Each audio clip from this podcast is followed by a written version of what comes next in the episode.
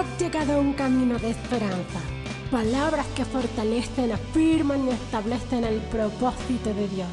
Un camino de esperanza es una vida con Jesús.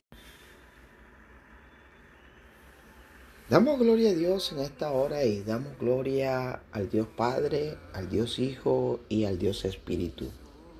Y damos gloria a Dios por esta nueva oportunidad que tenemos en este día de poder exaltar y glorificar su santo y precioso nombre. La palabra de Dios nos enseña que el Señor Jesús nos dio libertad. Dice que Cristo nos libró de la maldición de la muerte y del pecado. Gálatas capítulo 5, verso 1 dice de esta manera, Cristo nos libró para que vivamos en libertad. Por lo tanto, manténganse firmes y no se sometan nuevamente al yugo de esclavitud. Dice la palabra de Dios que Jesús nos libertó y nos libertó para que caminemos en libertad. Y debemos mantenernos firmes y no someternos nuevamente al yugo de esclavitud. En este tiempo, el enemigo opera a través de la manipulación. Y el hombre nacido de nuevo en Cristo Jesús debe tener dominio propio. Debe tener ese dominio que lo haga mantener o mantenerse firme en esta plena libertad que nos ha dado Cristo. Y para eso, la palabra de Dios en Proverbios capítulo 3, verso 5 nos dice, fíate de Jehová de todo tu corazón y no te apoyes en tu propia prudencia. No seas sabio en tu propia opinión.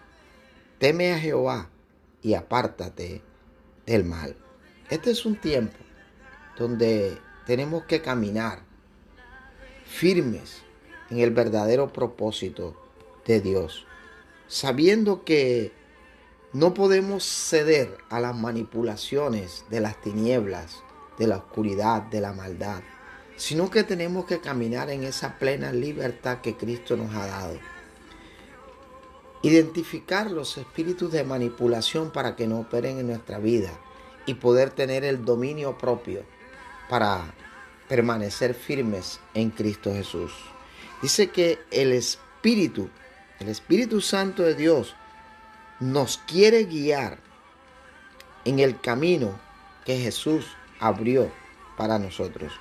Y ese camino es un camino que es un camino en completa libertad, libre del pecado, libres de la maldición y libres de la muerte, para nosotros hacer la voluntad de Dios en lugar de nuestra propia voluntad.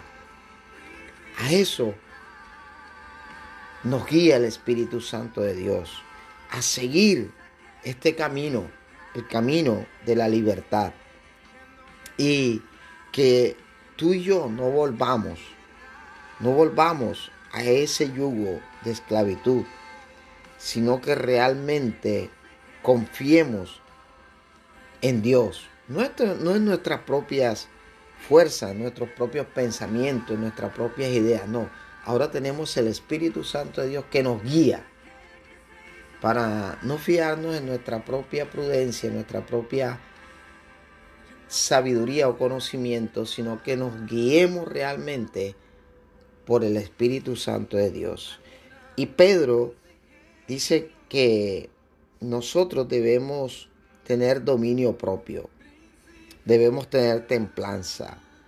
Y debe ser evidente en la vida del cristiano, del creyente, este dominio propio.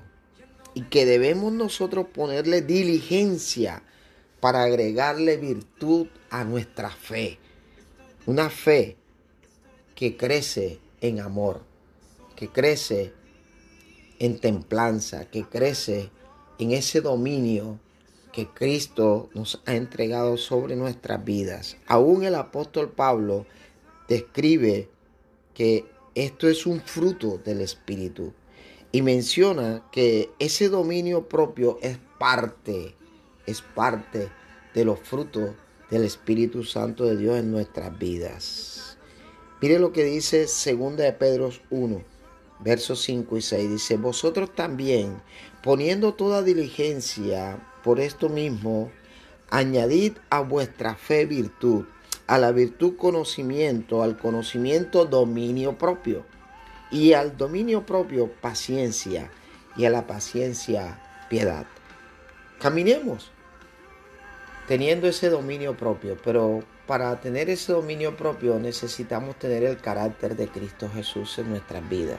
Necesitamos realmente caminar conforme al propósito de Dios, despojarnos de nuestra naturaleza carnal para caminar en el Espíritu, para ser guiados por el Espíritu Santo de Dios y no permitir que nuestra mente sea manipulada por las tinieblas, por la oscuridad, que nuestra vida no sea sensible al espíritu de manipulación y la depresión, el suicidio y todas aquellas cosas que conllevan a la destrucción o a lo que trae el espíritu de, de, manipulación en destrucción opere en la vida de los hijos de Dios, en la vida de los creyentes. Tú y yo hemos sido llamados a caminar en plena libertad en Cristo Jesús.